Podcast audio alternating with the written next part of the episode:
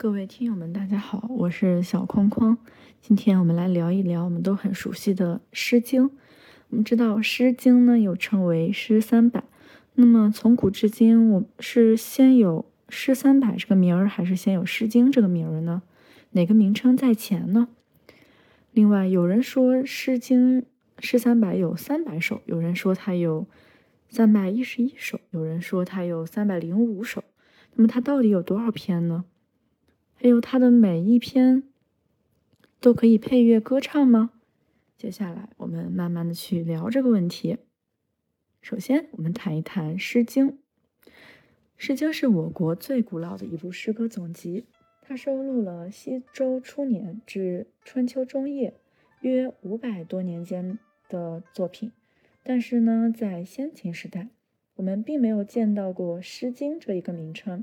在一些先秦文献中提到它时，只称它为诗或者诗三百。称它为诗三百呢，是因为它是就它的篇数而说的。其实《诗经》中的作品不是整整的三百篇。如果我们翻开它的目录数数一数，从篇目上看是有三百一十一篇的。但如果我们把全全书挨篇数一下，就会发现只有三百零五篇。那这是怎么回事呢？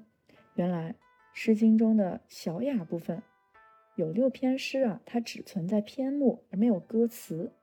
这六篇就是南海、白华、华暑、游耕、重秋、游夷。那么我们后人也称这组诗、这组作品为声诗。声就是一种乐器嘛，因为这是《诗经》中的作品，只是用来配乐的歌诗。而这六谱呢，这六篇只有乐谱，没有歌词，又因为他们是用声乐器来演奏的，又在《诗经》一书中，所以称他们为声诗。那么，为什么唯独他们没有词呢？根据后人的考证推断，他们可能原本属于乐曲中的过门曲类目。先秦时代称这收有三百零五篇的作品诗集为《诗三百》，是取它的一个大约数。那后来为什么又出现了《诗经》这个名称呢？我们也根据考察，这是从汉代开始的。先秦儒家孔子是一个教育大家，对《诗三百》这部作品集非常重视，曾经用它做教材来教学生，又对这部书做过很多很高的评价的话。这样，《诗三百》这部作品就与孔子密切关系起来。到了汉武帝时代，为了统一思想，便要抬高孔子的地位。实行罢黜百家，独尊儒术的政策。独尊儒术就是把儒家的思想看作至高无上的，于是就把《诗三百》列为儒家的五部经典之一，从而就有了《诗经》这个名称。所以呢，其实是先有“诗”或者“诗三百”这个名称，再有《诗经》这个名称的。那么再一个问题，就是《诗经》的三百零五篇都可以配乐歌唱吗？咱们首先了解一下《诗经》三百零五篇的作品是怎么分类的啊？它既不是很很有趣的是，它既不是按照诗歌的形式分类，也不是按照内容和题材分类，而是按照风雅颂三个名称加以编排和分类的。那为啥要这样划分呢？经过后面学者的研究，我们才知道这是与他们的音乐曲调的不同有关。是按照乐调的特点来划分的。诗经中的诗篇都是乐歌，是配乐歌唱的。因为它们的乐调有所不同，所以分为风雅颂这几类。我们今天看到的就是乐曲的歌词。那么风雅颂又是什么意思呢？首先，诗经中的风，它又称国风，是指当时各个诸侯国所辖各个地方的乐曲，它们都属于地方俗曲土乐，有。就好像我们今天说的地方小调，《